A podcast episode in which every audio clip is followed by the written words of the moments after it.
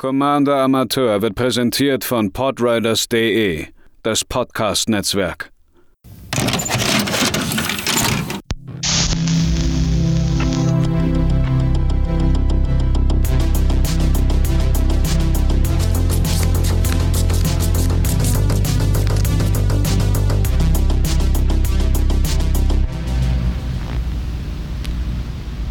Einen wunderschönen guten Tag, liebe ZuhörerInnen, bei einem weiteren Budget Deck hier auf Commander Amateur, gebaut und vorgestellt von mir, Matze.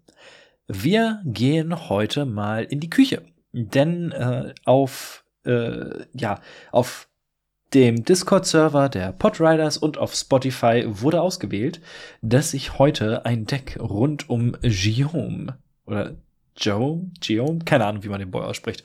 Äh, ich nenne ihn jetzt einfach Guillaume äh, Masterchef äh, baue. Es ist ein Troll Warlock für zwei farblos, schwarz, äh, grün, 5-3, Trampel. Am Anfang unseres Endsteps machen wir eine Nummer an Food Token, die gleich der Anzahl an Nicht-Token-Kreaturen sind, die in diesem Zug in, unter unserer Kontrolle ins Spiel gekommen sind. Wenn wir also zwei Kreaturen irgendwie aufs Spielfeld bekommen, zwei Nicht-Token, kriegen wir zwei Food-Token. Und ein farbloses und ein Food-Token opfern. Eine Kreatur bekommt Indestructible bis zum Ende des Zuges und sie wird getappt. Äh, zur Erinnerung, ein Speisespielstein oder ein Food-Token ist ein Artefakt-Token, den man für zwei farblose und Tappen opfern kann und der gibt einem dann drei Leben. Ähm, und das ist eine Mechanik, die, soweit ich mich erinnern kann, ich habe nicht viel Draft in der Drain gespielt, aber ich war schon ziemlich hart, weil dadurch die Spiele sehr, sehr zäh wurden und ich glaube, der beste Archetyp dann war in dem Fall Mill, wenn ich mich richtig entsinne. War ein bisschen seltsam. Mm, und Eldraine ist ja bekannt dafür, eins der wohl absurdesten Set der letzten Jahre gewesen zu sein. Ähm, das lag nicht unbedingt an dem Food Token, aber auch die haben in Teilen seltsame Dinge ermöglicht, in Standard. Ähm, in Commander ist es jetzt nicht der Fall oder nicht so krass, denn es gibt für einen Archetypen, der rund um Food Token gebaut ist, nicht so viel irgendwie Unterstützung. Aber wir können die Artefakt-Token sehr gut nutzen, um äh, Vorteile für uns rauszuarbeiten. Und dann habe ich noch ein paar, ja, einfach große Kreaturen ins Deck getan, um damit dann zu finishen. Kommen wir zuallererst zu den Klassikern, wenn es um Food geht. Natürlich spielen wir die gute alte Gilded Goose. Ein äh, grünes 02, ein Burp. Und wenn ein Spielfeld kommt, machen wir Food Token. Äh, für ein farbloses, ein grünes können wir einen weiteren Food Token bauen, indem wir die Gilde Goose tappen. Oder wir können sie tappen, einen Food opfern und ein Mana eine beliebigen Farbe machen. Äh, wenn wir genügend Food Token haben, ist sie einfach nur ein Mana Dog. Und das ist mir beim Probeziehen schon mal aufgefallen. Wir werden auf jeden Fall eigentlich immer genügend Food Token haben. Deswegen spielen wir auch zum Beispiel Savvy Hunter. Ein farbloses Schwarz-Grün 3-3 äh, Mensch-Krieger. Immer wenn sie angreift oder blockt, machen wir einen Food-Token und wir können zwei davon opfern, um eine Karte zu ziehen. Das ist eigentlich so der Idealfall. Äh, wenn wir irgendwie eine Möglichkeit haben, ohne große Zusatzkosten unsere Food-Token zu benutzen, um damit weitere äh, Vorteile zu generieren. Äh, Gluttonous Troll ist eine fantastische Karte in diesem Deck. Zwei farblos, schwarz, grün, 3-3, Trampel. Wenn er ins Spielfeld kommt, machen wir äh, eine Nummer an Food Token gleich unserer Gegner, also im Idealfall drei. Und für ein farbloses, ein grünes können wir einen anderen Nicht-Land permanent opfern und er bekommt plus zwei plus zwei bis zum Ende des Zuges. Wir haben auch ein paar Kreaturen drin, die wir durchaus opfern wollen. Dementsprechend ist der Troll hier sehr gut aufgehoben. Es ist kein freies Sacrifice-Outlet, aber es wäre auch ein bisschen krass. Äh, dann haben wir noch den Tireless Provisioner, eine, ein All-Star, inzwischen eigentlich im Format äh, zwei farblos, ein grünes, 3-2 und Landfall. Immer wenn ein Land unter unsere Kontrolle ins Spiel kommt, können wir einen Food-Token oder einen Treasure-Token bauen. Beides ist für unsere, äh, für unsere Taktik ideal im Grunde genommen. Ein Treasure-Token gibt uns natürlich noch ein bisschen Ramp. Und äh, ja, wir spielen Witches Oven. Sprich, ein Mana, ein Artefakt, ob Tappe, opfere eine Kreatur und wir machen einen Food-Token. Wenn die Kreatur aber Toughness 4 oder größer hatte, machen wir davon zwei damit jetzt auch jeder schön PTSD bekommt, kommen wir zu den Kreaturen, die wir durchaus mal opfern wollen und die wir immer wiederholen wollen. Ja, wir spielen Cauldrons Familia. Ein schwarzes 1-1 Katze. Wenn sie ins Spielfeld kommt, verliert ihr Gegner ein Leben und wir bekommen ein Leben und wir können einen Food opfern und sie kommt äh, aus dem Friedhof zurück aufs Spielfeld. Das ist nun mal ideal mit Guillaume. Wenn wir einen Food-Token haben, können wir den, die Katze wiederholen, machen mit Guillaume äh, Food-Token, können die für irgendwas anderes opfern und so weiter und so fort. Ihr kennt das Spielchen. Äh, Persistent Specimen und Reassembling Skeleton sind zwei äh, Skelette, die sich äh, für drei Mana beim Persistent und für zwei Mana beim Reassembling aus dem Friedhof einfach wiederholen lassen.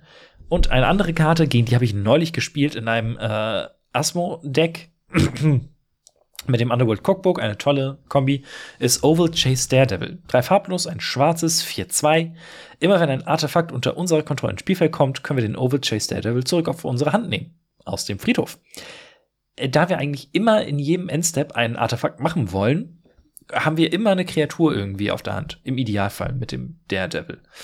Ähm, wir spielen tatsächlich auch sehr, sehr viele Kreaturen. 35, glaube ich, waren es äh, insgesamt. Mhm, dann haben wir als äh, nächste Kategorie natürlich, äh, wie können wir jetzt die Artefakte für uns nutzen? Wie können wir damit in irgendeiner Form umgehen? Äh, wir haben einige ja, Artefakt-Synergiekarten, zum Beispiel Disciple of the Vault. Ein schwarzes 1-1.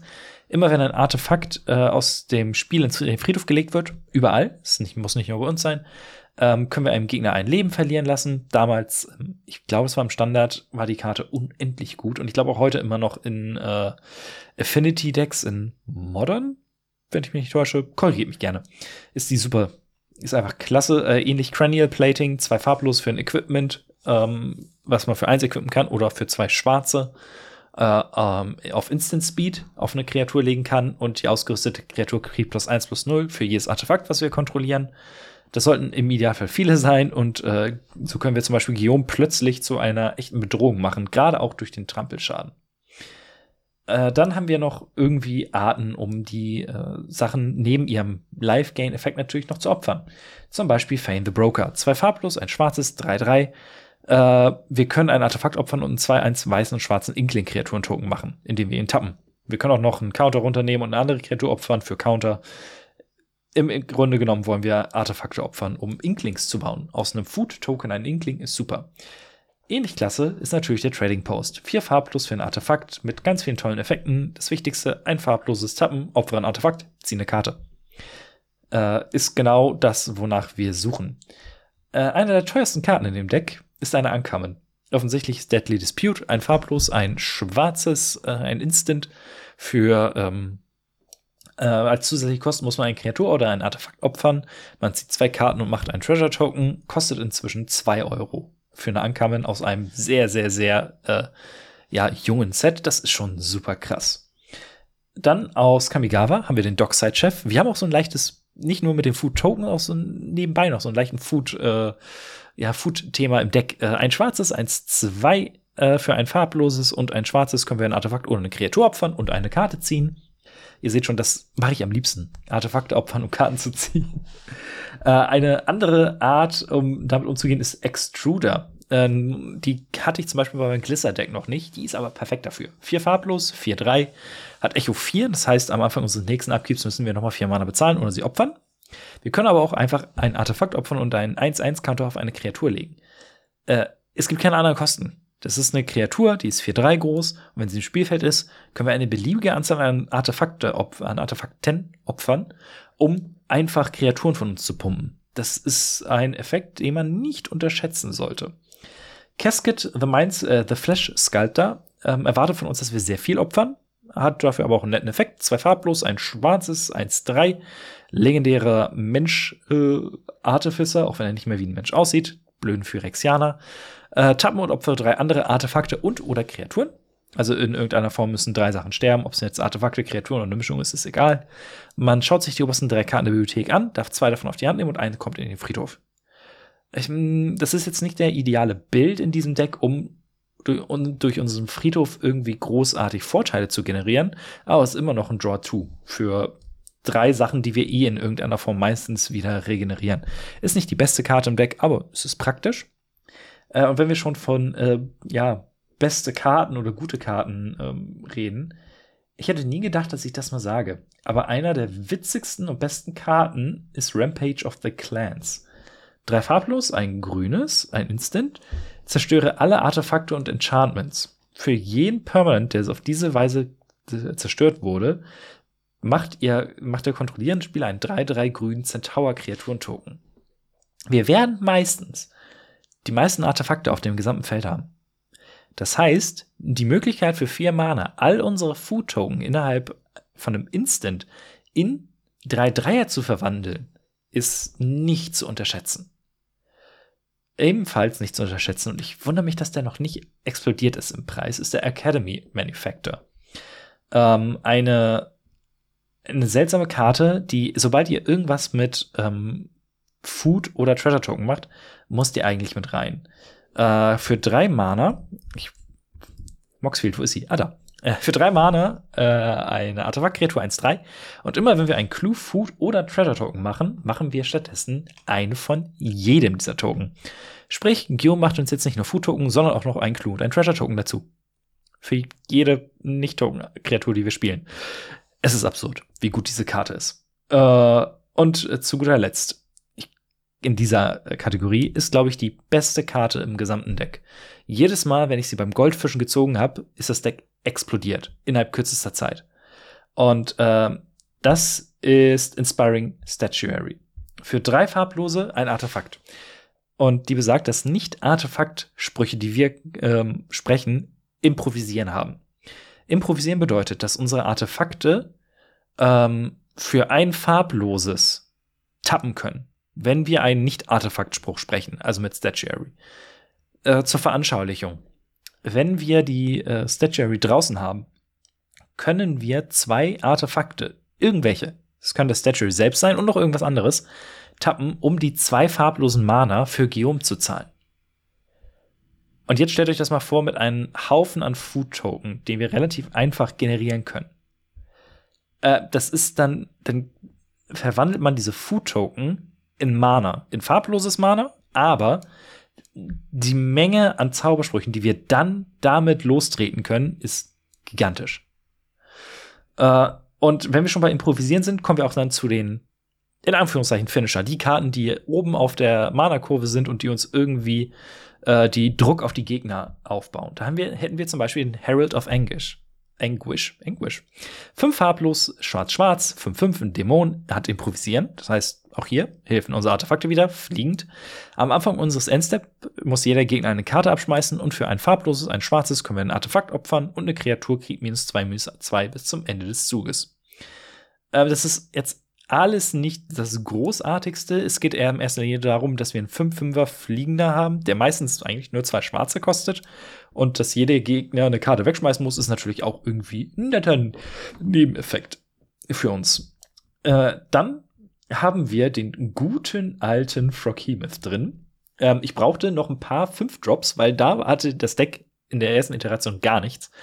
Und dann habe ich einfach mal so rumgeguckt, was man nehmen könnte. Und äh, gerade wenn man auch mit Guillaumes Indestructible ähm, Fähigkeiten ein bisschen arbeitet, ist der Froghemoth perfekt. Drei farblos, grün-grün, 4-4, Trampel und Haste. Und immer wenn er einem Spieler Kampfschaden zufügt, können wir eine, so viel Karten aus dem Friedhof ins Exil schicken, wie eben Schaden gemacht wurde. Für jede Kreatur, die so exiliert wurde, kriegt der Froggy Myth plus eins plus eins. Und für jede Nicht-Kreaturenkarte kriegen wir ein Leben. Ähm, theoretisch, und das habe ich auch auf der EDA Track-Seite von Guillaume gesehen, könnte man das Deck auch stark als äh, Live-Gain-Deck bauen und die Food-Token dafür benutzen, um Leben zu bekommen. Äh, da wollte ich jetzt nicht hingehen. Äh, das war mir irgendwie zu, ja, nicht zu leicht, aber zu, zu naheliegend, wenn es irgendwo Sinn ergibt. Ähm, dementsprechend haben wir nicht so viele Live-Game-Karten hier drin, aber selbst in diesem Bild wäre Froghemoth eine gute Wahl. Einfach weil, wenn man den Instructable macht, hat man eine gute Zeit. Äh, und wenn wir schon bei guten 5-Drops sind, habe ich noch den Death Tyrant drin. Der macht jetzt relativ wenig mit dem Deck an sich, aber es ist einfach eine saugute Kreatur. Vier farblos, ein schwarzes, Menace, ein Beholder Skeleton, 4-6. Immer wenn eine angreifende Kreatur, die wir kontrollieren, oder eine blockende Kreatur, die den Gegner kontrolliert, stirbt, machen wir einen 2-2 schwarzen Zombie-Kreaturen-Token. Und für 6 Mana können wir ihn aus dem Friedhof getappt zurück ins Spielfeld holen. Äh, es ist ein All-Star, mein Menace-Deck. Äh, ansonsten ist sie hier einfach nur ein Token-Generator, der plötzlich auf einmal uns Zombie Zombies gibt. Die ist einfach gut, die Karte. Äh, deutlich mehr Synergie haben wir mit Nadir, Agent of the du äh, Duskenel. Vom Farblos ein schwarzes 3-3-11 äh, Warrior. Immer wenn ein Token, den wir kontrollieren, Spielfeld verlässt, packen wir einen 1-1-Counter auf Nadir. Und wenn Nadir das Spielfeld verlässt, machen wir so viele grüne 11 Warrior-Kreaturen-Token, wie äh, die Karte Power hatte. Die Food-Token sind nun mal offensichtlich Token.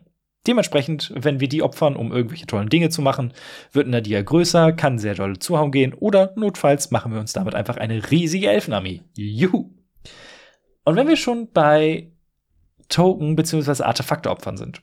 Ich habe immer ein Deck gesucht, in das ich Molder Slug packen kann. Und ich bin der festen Überzeugung, dass das hier das perfekte Deck dafür ist. Molder Slug kostet drei farblos, grün-grün, 4-6 Beast.